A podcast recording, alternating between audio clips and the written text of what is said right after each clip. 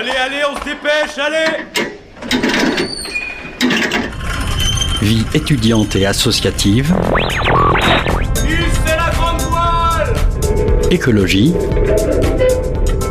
Il y a pas de voile, abruti Politique, culture et société. Merci, on donne 10 secondes Et parfois un soupçon de sport.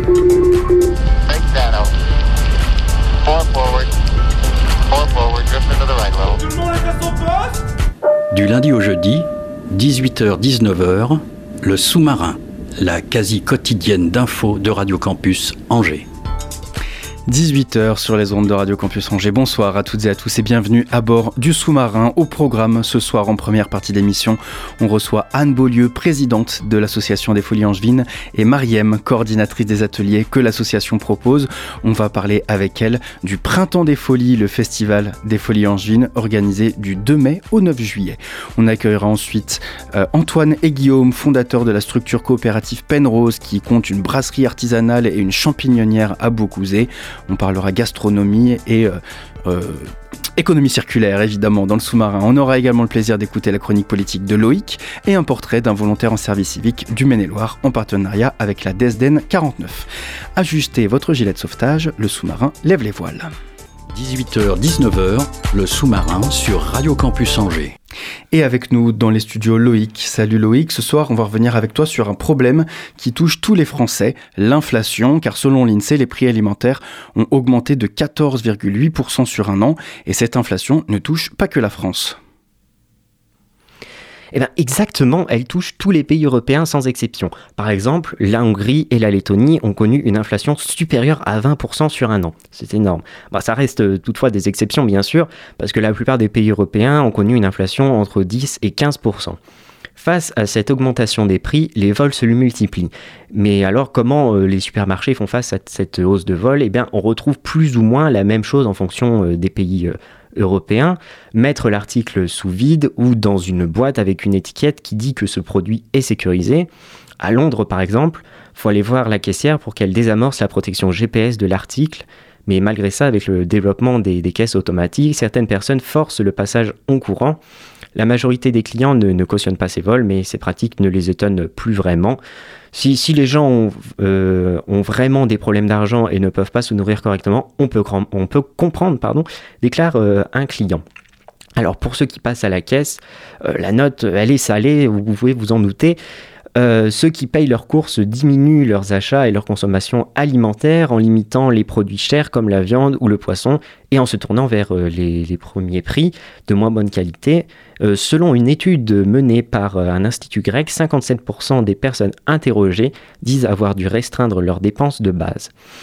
Et les produits, concernant les produits qui ont le plus augmenté, donc on a le riz, le lait, les œufs, les pâtes et le pain. En fait, c'est les produits de base.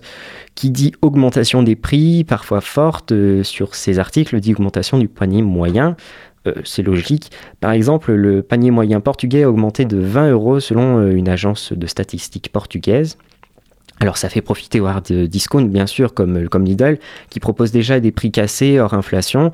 Donc en période d'inflation les prix augmentent certes mais moins haut que dans les supermarchés classiques. En solution alternative à cette inflation, on a les banques alimentaires. En France, c'était 2,4 millions de personnes qui ont été accueillies en 2022 dans ces banques.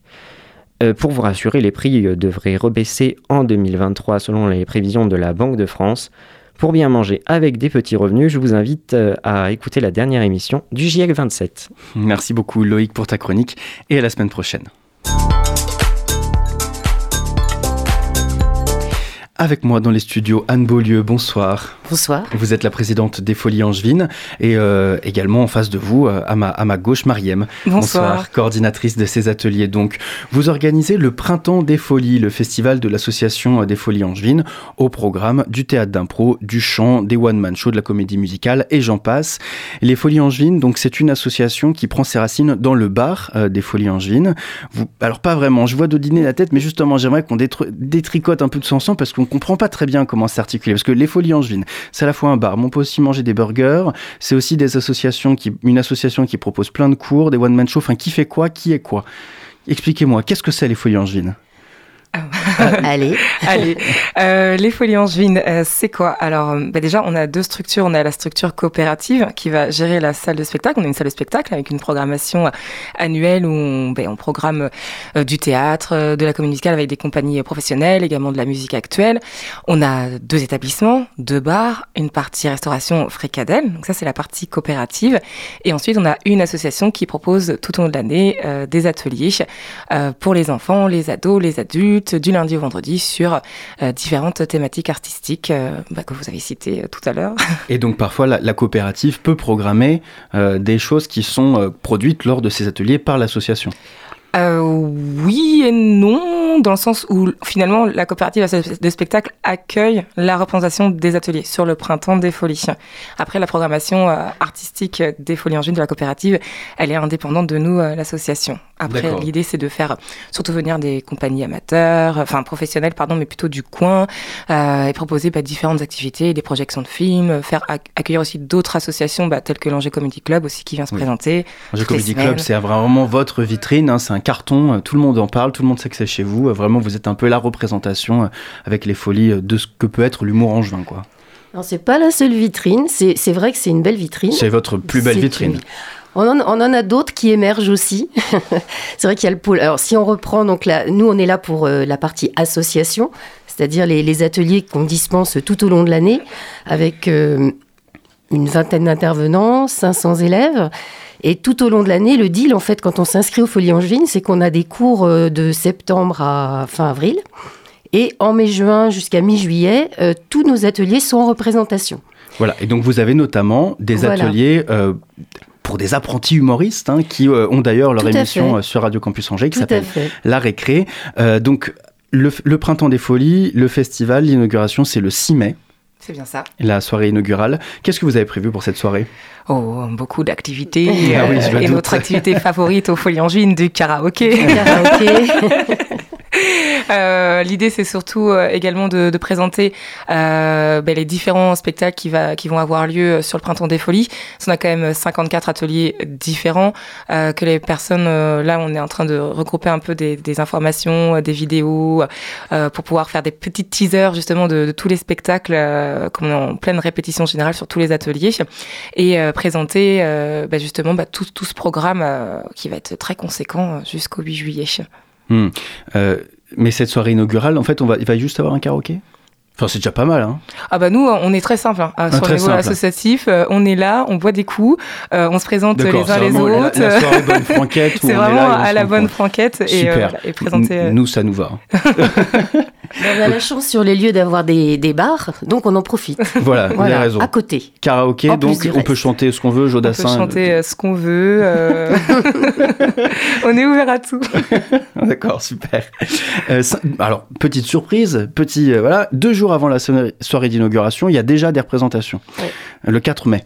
Oui, le 2 mai et le 4 Le mai, 2 ce le sont 4 mai. les répétitions générales publiques. Euh, les deux mes ateliers d'ailleurs, de comédie musicale. Voilà, comédie musicale Mozart l'Opéra Rock. Alors Mathilde, Coralie, Thomas et tous les autres participants à cet atelier, euh, ils se sont réappropriés euh, cette, euh, cet opéra et cette, euh, cette comédie musicale devenue culte, hein, notamment euh, pour ma Mhm. génération des années 90, 90-2000. Euh, comment est-ce qu'on se réapproprie euh, Alors, comment on serait après ben, euh, C'est mon travail. Euh, L'idée, ben, c'est de s'inspirer euh, de la comédie musicale. Après, ben, forcément, on est obligé de réadapter le projet, puisque euh, beaucoup, beaucoup de rôles, euh, très peu de chants collectifs. Donc, l'idée, c'est de surtout réadapter euh, les chants, euh, repimper certains rôles, en enlever certains, puisque on a deux garçons et huit filles. Euh, L'idée, c'est que bah, sur la comédie musicale initiale, il y a quand même 25 acteurs. Euh, donc, euh, bah, c'est tout un travail de, déjà de connaître ses adhérents, savoir ce qu'ils ont envie de faire, qu'ils ont envie de chanter, est-ce qu'ils ont envie de danser. Sachant que là, la particulier sur ces parcours-là, c'est qu'il y a un parcours troupe, c'est un parcours qui est divisé en deux ateliers. Donc moi, j'anime la partie chant et interprétation, donc toute la création de, la pièce, la partie théâtre et la partie chant. Et ensuite, je travaille aussi avec une chorégraphe Manon qui elle anime à l'année la partie danse. Donc on, on travaille ensemble. Vous, vous, co, vous co-préparez, co-réalisez finalement. Vous avez dû réécrire un peu euh, Oui, bah tout, quasiment tout. Bah oui, après je me, je me suis inspirée forcément euh, de la comédie musicale, mais euh, effectivement il y a beaucoup de choses euh, qui chantent, notamment les, les chants, d'autres chants qui sont réattribués à d'autres personnes euh, qui ne chantent pas initialement dans la comédie musicale, et donc ré- réapproprier euh, bah, le texte qui qui s'ensuit, puisque les, les chants sont au service du, de l'histoire et non pas forcément euh, l'inverse. Donc je suis obligée d'un peu de des fois de changer un peu l'histoire. Voilà. Donc ça, les, les deux euh, répétitions générales, c'est les 2 et les 4 mai. Et donc ça. la représentation, c'est... Euh, le 25 mai la, la première. Donc euh, après le 2 mai c'est la répétition générale publique de, du roi Lion. C'est euh, un autre spectacle. Ah oui, c'est un autre spectacle. Exactement. Hein, décidément, la, la programmation est pléthorique. Euh, J'imagine qu'on pourra également retrouver euh, toute la clique des apprentis humoristes qu'on qu'on leur émission euh, chez nous, la récré. Qu'est-ce qu'ils ont prévu pour le festival? Ils ont prévu un gala, un gala humour. Alors je sais plus les, les dates parce qu'il y a beaucoup de dates. Il y a beaucoup de dates. Toute la programmation, c'est sur le site sur le site, lesfolies.coop. Exactement. N'hésitez pas à aller faire un tour. On va pas relister toutes les dates Non. ici. Et ils font un gala avec bah, un gala humour sur les ateliers animés par euh, par Jules euh, et également avec aussi les, les jeunes parce qu'il y a des il y a des jeunes des, des petits piou piou qui euh, qui apprennent à faire des, des sketchs et tout Ils ça. sont drôles. Oui. Comment Ils sont drôles. Ah, ils sont très drôles et ils sont très à l'aise. C'est surtout ça. Ils n'ont Hmm. pas de, de limite dans ce qu'ils peuvent faire. Donc ça, ça c'est génial à voir. Et, euh, et donc c'est tout un tout un gala humour où on va voir euh, les enfants, les ados, les adultes. On n'aura pas forcément aux mêmes heures sur sur la journée et euh, bah, mettre l'humour à, à l'honneur sur sur deux journées. Voilà. Les 7 et 15 mai, ainsi que le 30 juin, bon, on ne cite pas de date, mais on cite quand même deux, trois. Mhm. Ce sera du théâtre d'improvisation avec euh, le 15 mai et 30 juin deux spectacles différents le même soir, Carrefour et Posture. Euh, à quoi est-ce qu'on peut s'attendre? À quel type d'impro vous allez proposer avec ces deux spectacles? Alors, on a effectivement la chance d'avoir un pôle impro très présent au Folie Angevine avec trois intervenants euh, majeurs. Et euh, ils ont décliné, en fait. Alors, il y a, euh, tout ce qui est impro, il y a des cours débutants où on, découvre la discipline. Et ensuite, euh, ils sont un petit peu plus avancés. Et on peut avoir des spectacles d'impro qui démarrent sur une musique. Ça va être chaque fois des improvisations euh, sur des bandes son. On va en avoir d'autres qui vont partir d'une posture. Enfin voilà, il y a différents types de, de, de façons de démarrer l'impro. Donc ils vont décliner tout ça également euh, tout au long du festival pour découvrir différentes techniques d'improvisation. L'improvisation, c'est évidemment le cœur aussi de ce que peut proposer Orange Platine. Est-ce que vous travaillez un peu avec eux? Tout à fait. Orange Platine euh, a un spectacle aussi chez nous, de de- deux, deux, deux même, je crois, séances de danse libre et improvisée sur, euh, sur le festival. Donc du, 9, du 2 mai au 9 juillet, c'est euh, le printemps des folies euh, aux Folies Angevines. Euh, il y aura également de la danse improvisée, donc on imagine une danse vraiment affranchie de toute direction. Cependant, l'atelier est quand même animé par des chorégraphes. Comment est-ce qu'on improvise dans la danse Je suppose qu'il n'y a pas plus improvisé que la danse en même temps, et en même temps pas plus écrit. Alors, euh, alors forcément, ça serait plutôt les intervenants de Danse Libre Improvisée, bah, du coup d'Orange Platine, qui, euh, qui anime cet atelier, qui serait plus apte de pouvoir euh, répondre à cette question. Après, en tant que, que public, euh, c'est euh, euh, enfin, pour avoir assisté à, à leur, leur, leur spectacle l'année dernière, on est surtout, euh, voilà, sur de l'improvisation, sur des lumières, sur de la musique, sur des thèmes où euh, tout, tout le travail fait que la, la troupe euh, en elle-même euh, s'appuie les uns sur les autres, les unes sur les autres, pour proposer euh, et, d'ailleurs occuper également tout l'espace, euh, aussi bien de la scène que dans le public, euh, et vraiment être en immersion aussi avec euh, avec les gens et pouvoir euh, se lâcher. C'est une vraie libération, euh, en tout cas pour les adhérents qui, qui en font partie et les retours qu'on peut avoir euh, du corps et de l'esprit, et sans forcément utiliser la, la parole. Et c'est euh, important, c'est une réappropriation aussi euh, du corps et de son environnement. Voilà. Quasiment tous les spectacles vont être joués euh, plusieurs fois euh, Mhm. pendant le festival.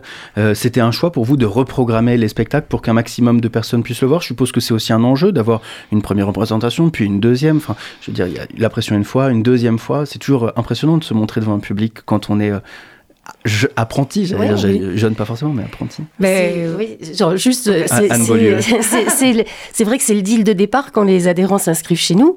Euh, Il y a la partie cours, mais elle est toujours orientée vers la production d'un spectacle. Et ils savent qu'ils vont pouvoir donner euh, trois représentations, c'est ça en moyenne par atelier. Et effectivement, sur le, sur le parcours, euh, euh, on s'approprie le spectacle quand on le joue. Et quand on le joue qu'une fois, on a vraisemblablement le gros stress et on n'a pas forcément pu euh, améliorer son jeu, prendre conscience de tout ce qui se passe. Donc euh, voilà, la proposition, c'est que, c'est que les gens puissent se produire plusieurs fois et que davantage de monde aussi puisse venir euh, assister à ces spectacles-là. Anne Beaulieu, qu'est-ce que ça représente pour vous en tant que présidente euh, des Folies Angevines Euh, Ce festival, je suppose que ça doit être aussi un moment pour vous assez émouvant de voir tous ces participants à ces ateliers se produire devant les Angevins et les Angevines. Ah bah c'est une vraie ébullition. Alors à deux titres parce que je suis élève d'une part, donc euh, j'ai Quel atelier? Je fais de l'impro et de la comédie musicale. ah, Les deux, on va Voilà. en parler. On a un, un Le pôle comédie musicale. Non, Non. Euh, belle, belle, belle euh, sur la thématique Claude François, mais un peu, un peu remodelé à, à aujourd'hui. Et bah, en tant qu'élève, c'est une ébullition. C'est vrai que c'est le plaisir de monter sur scène. Ça, c'est c'est ce que vivent les, nos 500 adhérents. Euh, en tant que présidente, c'est vrai que c'est euh, un moment où on a le. C'est vraiment le cœur des Folies Angevines qui sort à ce moment-là. on a l'aspect euh, pro, parce qu'on a des intervenants très très pro et ça donne des spectacles en général de très grande qualité pour des amateurs.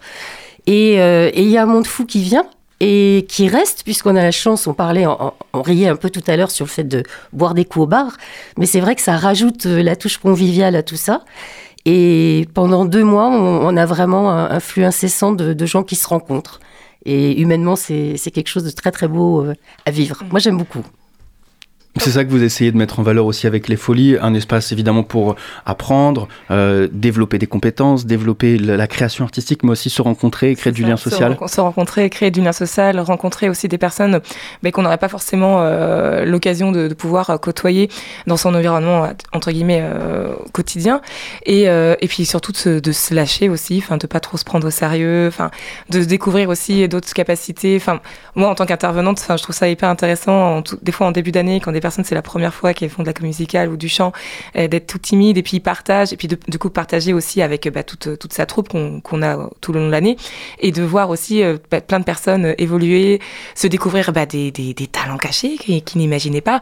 Et, euh, et après bah, les voir sur scène bah, c'est c'est juste merveilleux. Enfin, moi Oui. juste- ça me- ça m'émeut à chaque fois Oui, de, de, de voir ça. Et puis de voir aussi tous les, les autres ateliers euh, parce que j'ai la chance quand même de coordonner aussi les- la partie atelier. Donc euh, de voir les personnes aussi évoluer d'année en année Euh, les, gens re- les gens reviennent oui. d'année en année. oui bah oui oui parce que euh, c'est vrai qu'on a commencé nous en 2018 on était 70 et là on est 500 donc il y a des personnes voilà qui, qui restent qui font venir d'autres personnes et, euh, et toujours dans, dans, dans ce lien et tout le monde tout le monde évolue ensemble on a aussi beaucoup de bénévoles aussi qui viennent euh, enfin sur le festival pour donner des coups de main. Enfin c'est c'est tout plein de d'échanges. Enfin c'est c'est assez merveilleux. Hmm.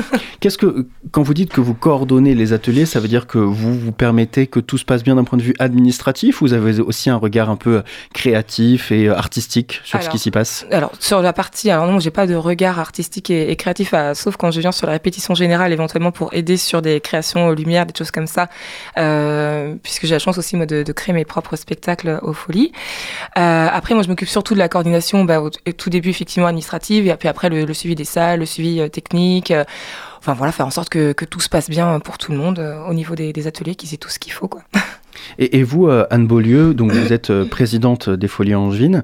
Euh, concrètement, quel est votre rôle? Alors, le rôle, euh, moi je travaille avec un bureau, euh, on est cinq en fait. euh, Non, on Pardon, je reprécise la question, mais pour l'organisation euh, Pour du l'organisation du, printemps, printemps, des, des, Folies. du printemps des Folies. Euh, bah, c'est- on travaille euh, main dans la main avec Mariem en fait. hein. On, on travaille sur la sur l'organisation, alors pas opérationnelle autant qu'elle.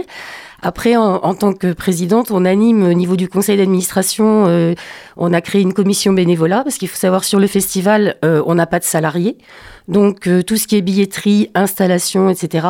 Euh, bah, nous, le, en tant que présidente, on a fait appel à des bénévoles et on doit avoir 80 personnes qui se sont mobilisées pour être pas présents pendant le festival. Vous en Donc voilà, c'est tout ça.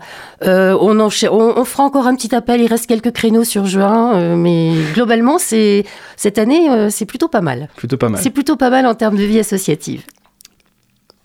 J'avais une question. J'aimerais qu'on revienne un peu sur euh, la, part que prend euh, les Folies Angevines sur la scène de l'humour à Angers. Euh, Comment ça se fait que vous avez pris ce créneau-là?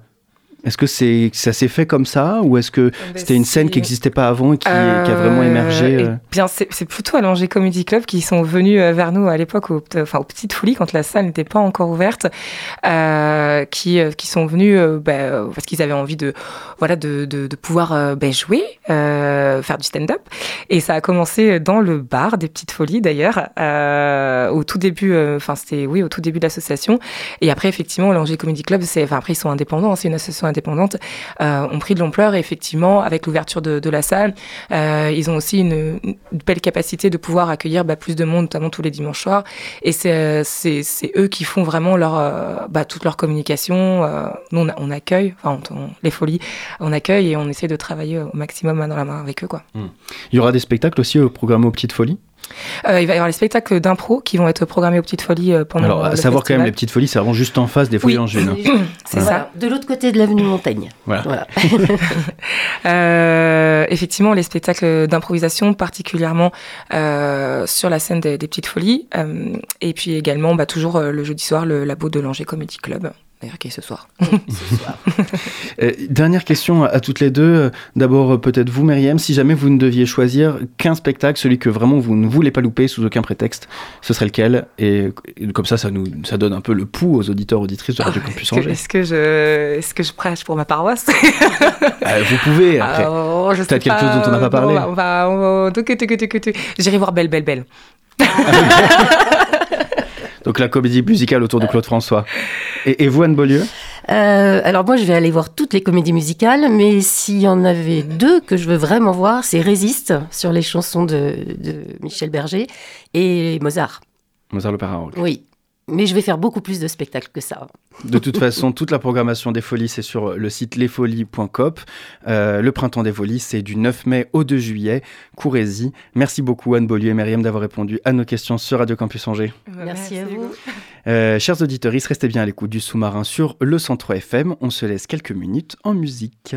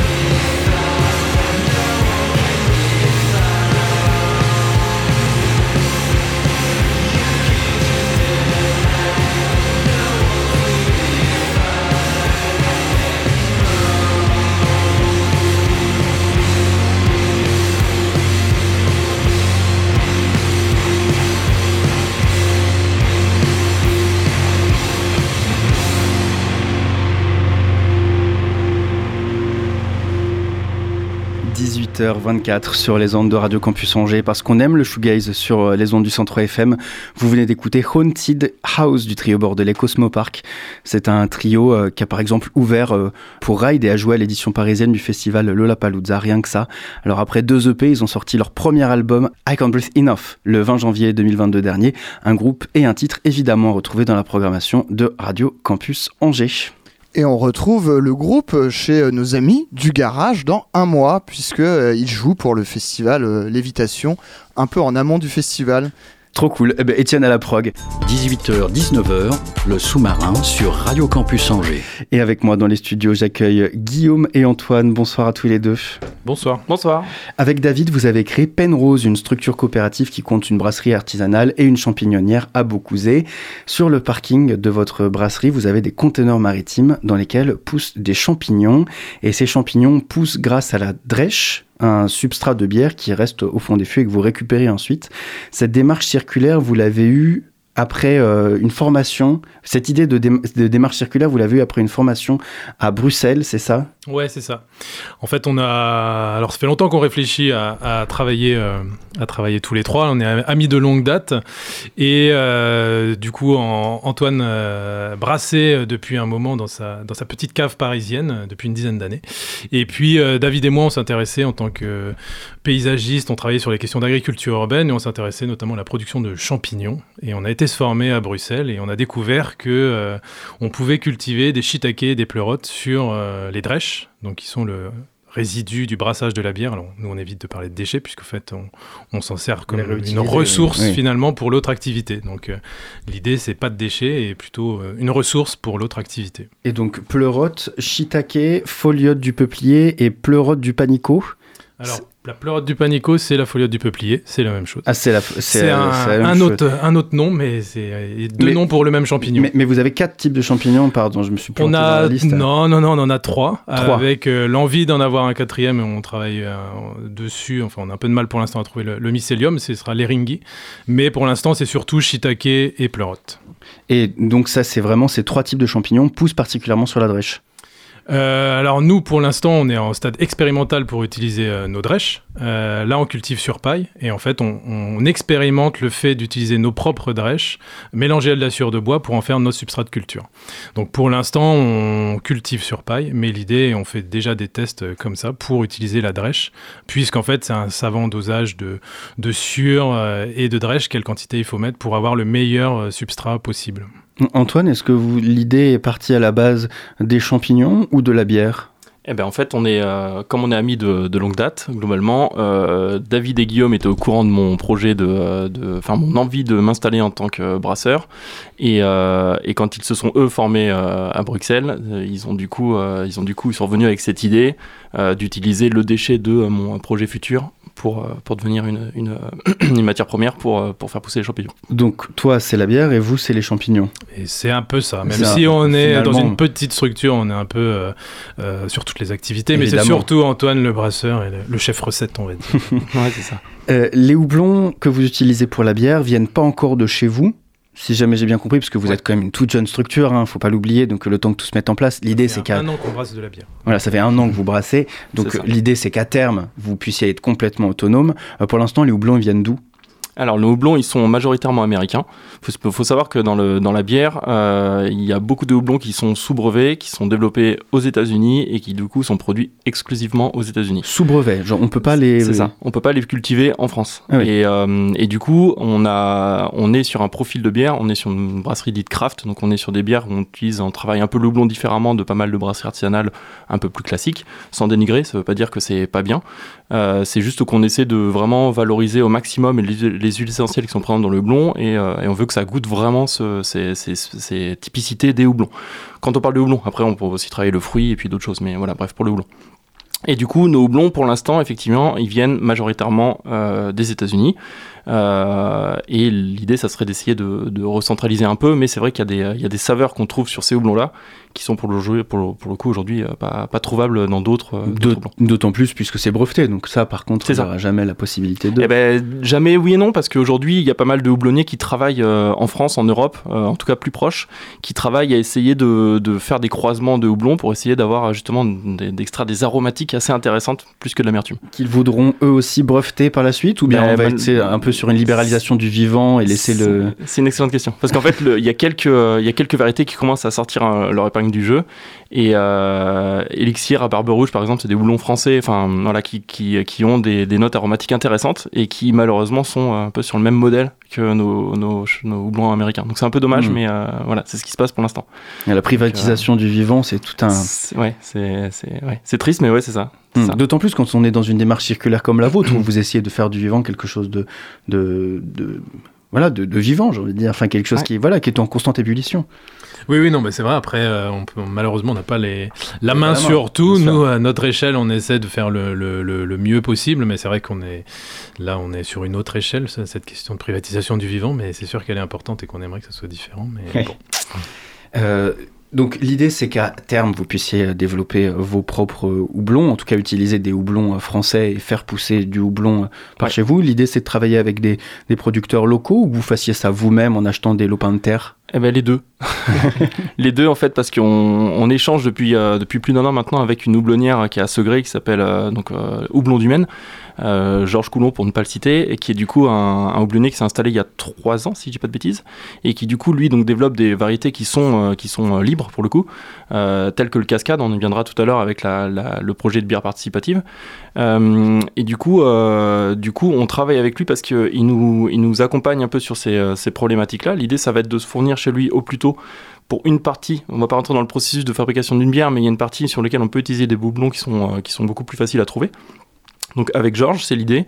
Et, euh, et on a un projet, euh, donc ça Guillaume, je te laisserai peut-être en parler un peu plus, mais on a un projet de houblonnière euh, en, à Belle-Bay.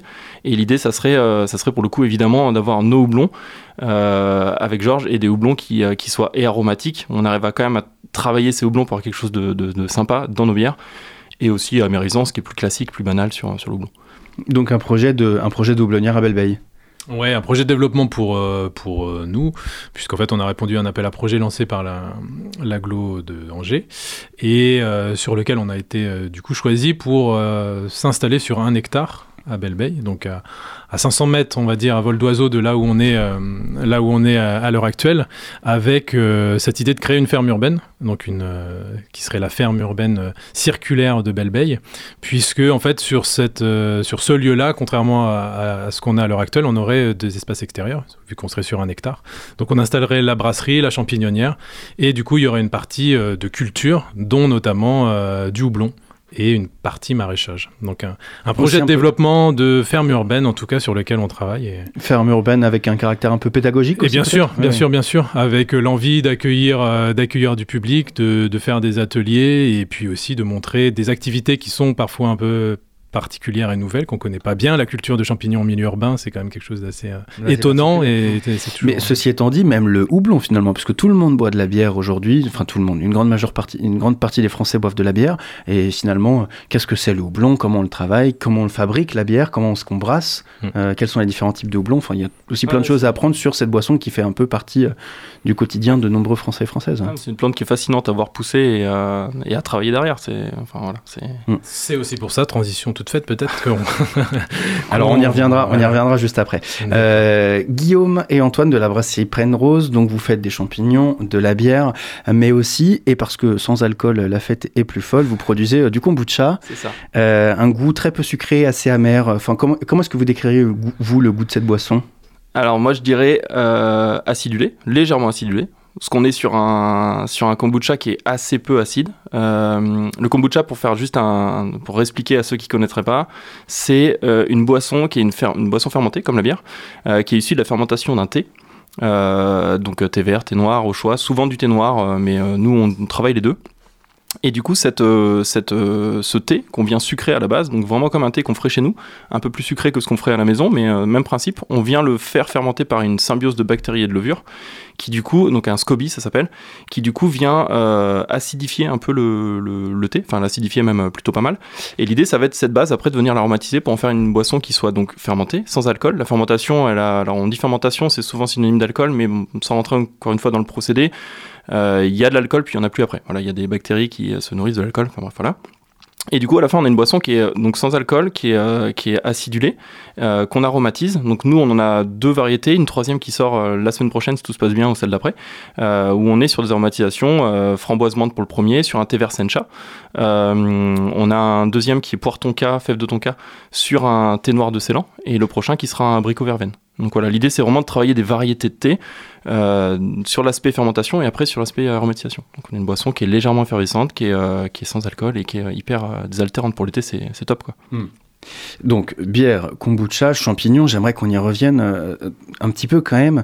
Euh, c'est pas simplement hein, des champignons de Paris, pleurote, shiitake et foliote du peuplier. Est-ce que donc c'est quand même des champignons pas hyper communs quoi. Enfin on les retrouve euh, un peu sur les marchés, assez rarement dans les grandes surfaces. Euh, vous travaillez euh, pour qui? C'est avec les restaurants? Vous produisez directement pour les consommateurs? Ou bien vous comptez les distribuer aussi dans les dans, chez, chez les grandes surfaces ou à Biocop par exemple? Alors, le, le- nous, le- nos principaux clients sont dans les restaurants, où là, on a des, des quantités qui sont plus importantes, donc c'est aussi plus simple en- à nous pour gérer les, les commandes. Euh, après, on, on travaille aussi avec les réseaux euh, de Locavor, type Locavor, La Ruche qui dit oui, les AMAP aussi. Branché. Donc, euh, branché local, et effectivement. Où là, on a, du coup, euh, on va dire que c'est du direct, du direct consommateur. Après, nous, on- pour l'instant, on fait très peu de, de ventes directes sur notre site, puisqu'ils s'y prêtent pas forcément. Donc, on est plutôt sur un système de click and collect via notre, notre site internet.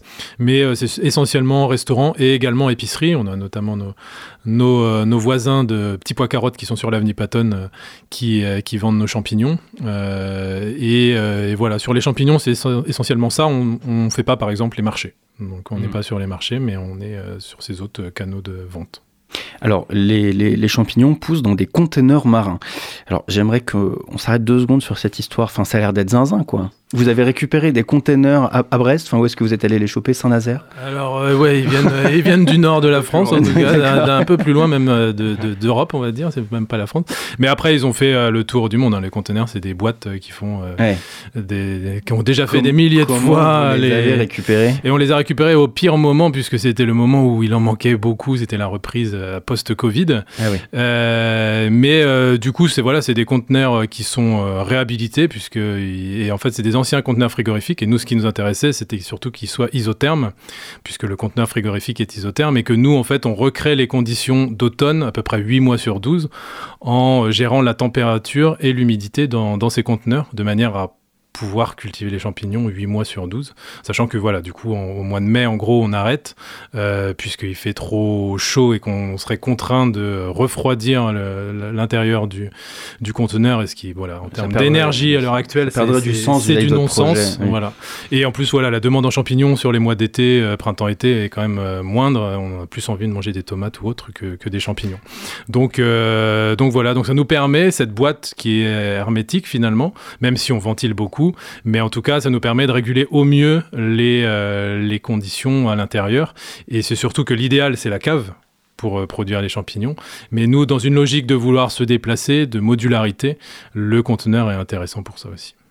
Euh, Normalement, donc les champignons, ça pousse, euh, vous l'avez dit, euh, dans des caves.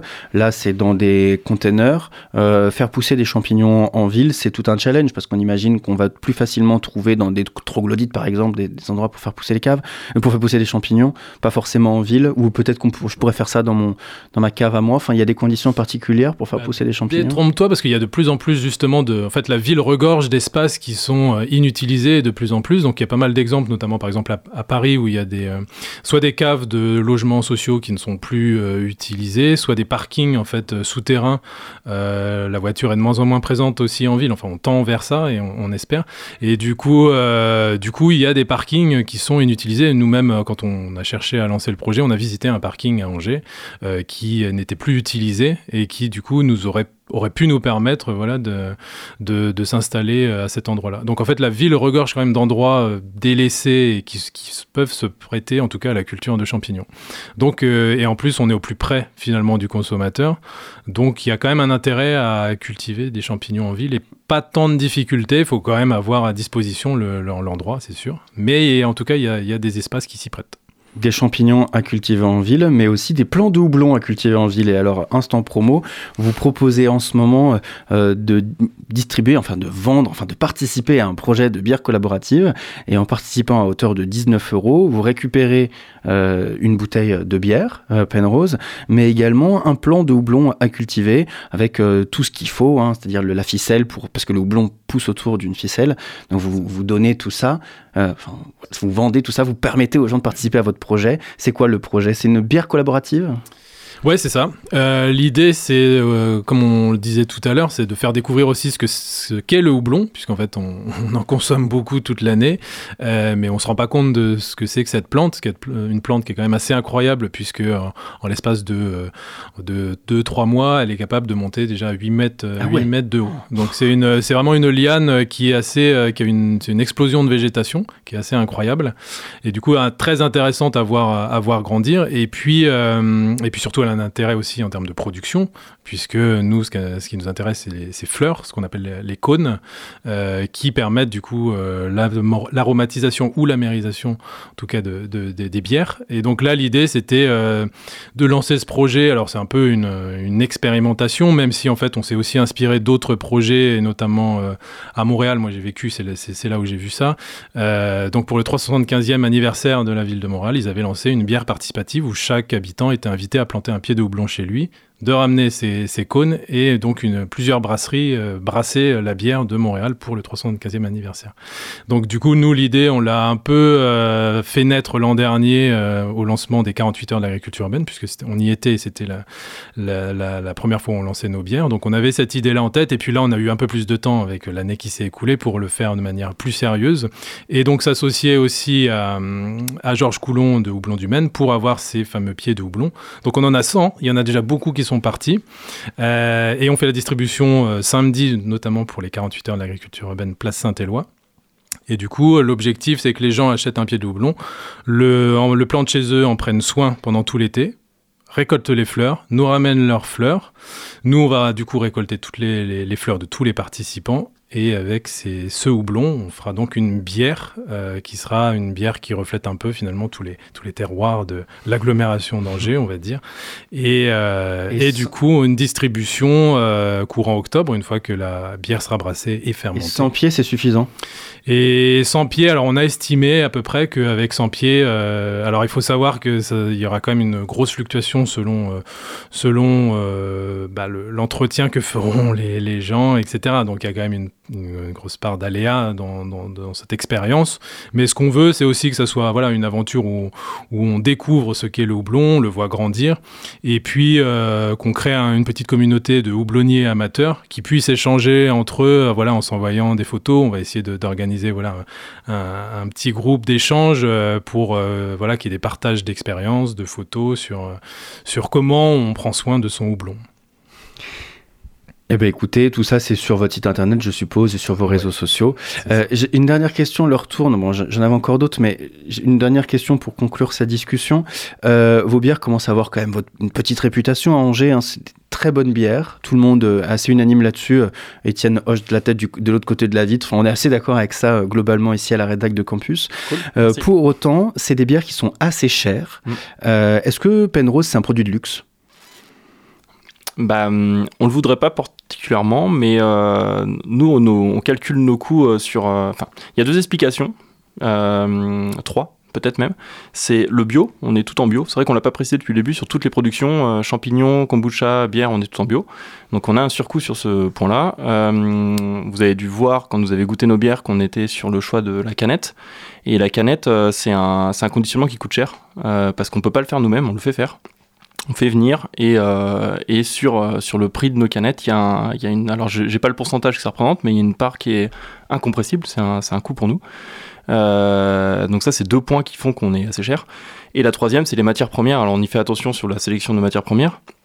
Et euh, sur l'utilisation du houblon, on, est- on met des quantités qui sont quand même importantes de houblon et une- le houblon c'est une matière première qui est très chère. Euh, surtout quand, on, quand il vient des États-Unis, qu'il est bio aussi et que euh, n'a pas, on n'a pas trop. Il y a un fournisseur, donc en fait il, Mm. il fait un peu, voilà, il se fait plaisir. Donc c'est vrai que c'est des, c'est- ça c'est des, des points sur lesquels on peut pas baisser. On aimerait baisser nos- le prix de nos, nos coûts parce qu'en fait on est conscient que c'est pas donné, mais on est globalement à peu près dans la, la veine de ce profil de, de brasserie. Euh, les bières craft, en fait, on est quand même des, bières un peu plus chères, mais, euh, mais on pense que quand même à la fin le, le produit est différent et ça vaut le coup euh, quand on veut se faire plaisir de prendre ce type de bière. Quoi. Oui, c'est ça. C'est un produit qu'on va venir consommer quand on veut se faire plaisir. Bah, on a envie de faire des bons produits, quoi. ouais. Ouais. Ouais. Ça va pas être une bière comme on peut boire une Ah, on essaye d'en faire. On a, dans notre gamme, je pense à deux, euh, deux bières euh, qui sont plus accessibles, je pourrais dire. Mhm. Euh, notre American Pale Ale, notre Wheat Ale, par exemple. Donc, euh, bah, par- pareil, on, on nomme les bières par style de bière et pas par couleur parce que ça a pas trop de sens. On- oui. Voilà, en fait, une bière blonde, euh, elle peut être acide, elle peut être euh, très forte en alcool. on commence à avoir l'habitude en ce moment dans les bars. Là, on voit aussi l'habitude. Bah, c'est ça. Oui. Et du coup, en fait, ces deux bières-là, c'est des bières qui sont un peu moins chères et, et qui sont accessibles euh, aussi à peut-être des gens qui n'ont pas l'habitude de boire des bières très houblonnées ou euh, qui, qui ont envie de boire quelque chose de plus facile, plus euh, dire qu'une une NEPA, par exemple, on va pas en boire des pintes. Euh, NEPA, une bière qui est assez un peu de sucrosité, qui est très houblonnée, enfin un peu de sucrosité, Ah, un peu plus de, de corps. Et euh, voilà, donc on essaie quand même d'avoir des bières qui soient plus accessibles, euh, mais c'est vrai que oui, on est conscient qu'on n'est pas les moins chers. C'est vrai. Merci beaucoup à tous les deux d'avoir répondu à nos questions, Guillaume et Antoine, sur les ondes de Radio Campus Angers. Euh, toutes les infos à retrouver sur votre site internet, penrose. penrose-angers-du6 angers.fr. Voilà. penrose-angers.fr. Voilà. Et sur les réseaux sociaux, Et sur les réseaux évidemment. sociaux. également. Ouais. Merci beaucoup. Dans quelques instants, on va avoir le plaisir d'écouter un portrait d'un volontaire en service civique réalisé par nos soins. Mais avant ça, on se laisse en musique.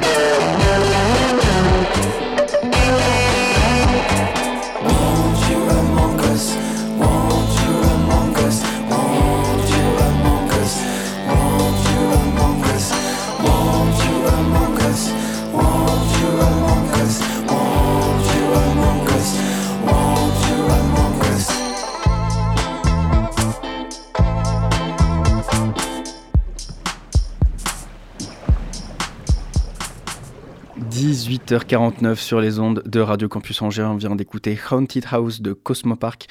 Euh, non, pas du tout. Je me suis planté. Ah Bon, bah c'était super. C'était euh, The Big Idea, The Last Chance Desk sur les ondes de Radio Campus Angers. Mais peut-être Étienne derrière la vitre peut nous refaire un petit brief.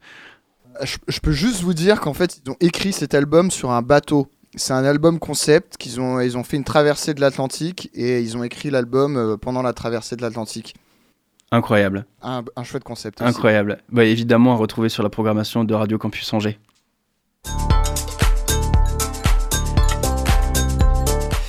On a eu la chance de s'entretenir avec Nolan de l'association euh, APF France Handicap qui vient de fêter ses 90 ans hier ici à Luco. Euh, Nolan volontaire en service civique. On écoute son portrait tout de suite. Les volontaires. Âgés de 16 à 25 ans, ou jusqu'à 30 ans pour les personnes en situation de handicap, découvrez les parcours, les envies, les ambitions et les engagements des volontaires en service civique du Maine-et-Loire. Une série de podcasts réalisés par Radio Campus Angers, produite par murmure.org et en partenariat avec la DESDEN 49.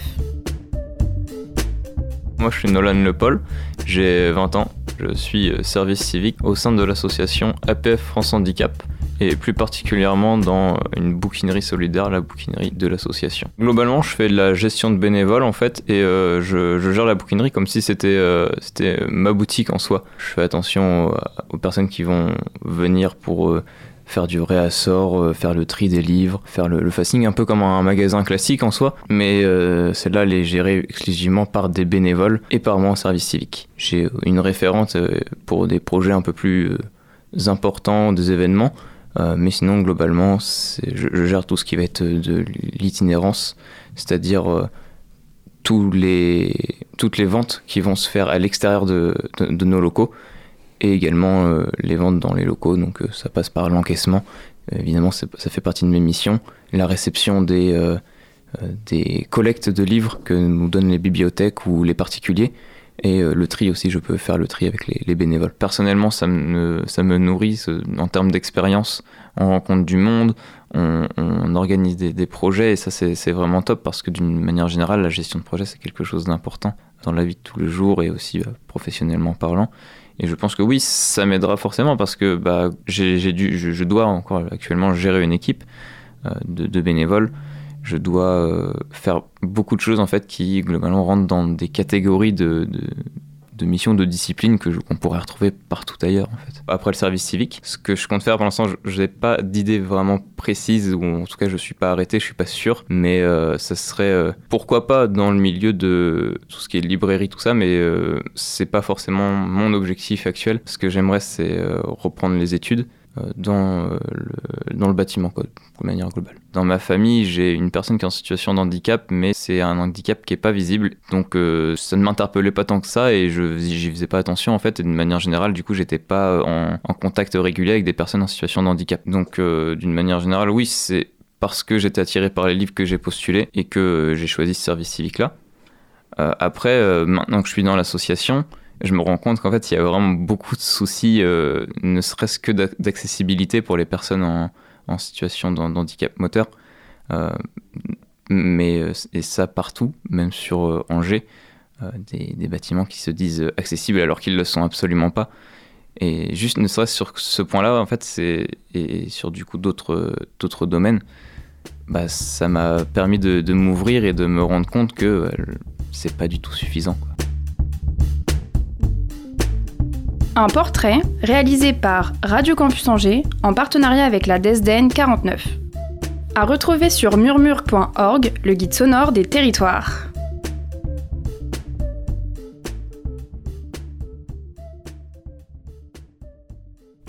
Sur murmure.org et évidemment sur toutes les plateformes de podcast. Radio Campus Angers fête ses 20 ans. Radio Campus Angers fête ses 20 ans. Radio Campus Angers fête ses 20 ans. Radio Campus Angers fête ses 20 ans. Radio Campus Angers fête ses 20 ans. L'équipe du 103 FM se réunit pour vous ravir les tympans et vous faire bouger les guibolles. Au Joker's Pub, au Bar du Quai, au Héron Carré et à la plaine événementielle Saint-Serge. Plus de 20 heures de musique gratuite, un concert et plus de 10 DJ sets pour vous faire danser et répandre les bonnes ondes. Alors, du 11 au 14 mai, venez danser, découvrez-nous, rejoignez-nous. Pour plus d'informations, rendez-vous sur nos réseaux sociaux sociaux et surtout n'oubliez pas, Les bonnes ondes. Les bonnes ondes, Les bonnes ondes, c'est pour tout le monde. c'est pour tout le C'est monde. pour tout le monde.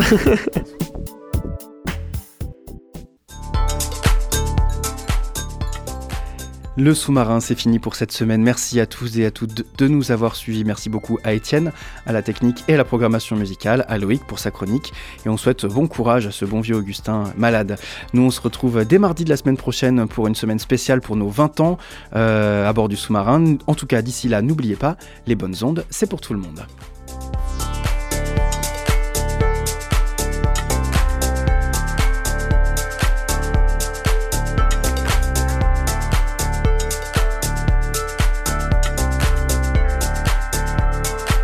Retrouvez le sous-marin en podcast sur toutes les plateformes et sur le www.radiocampusangers.com.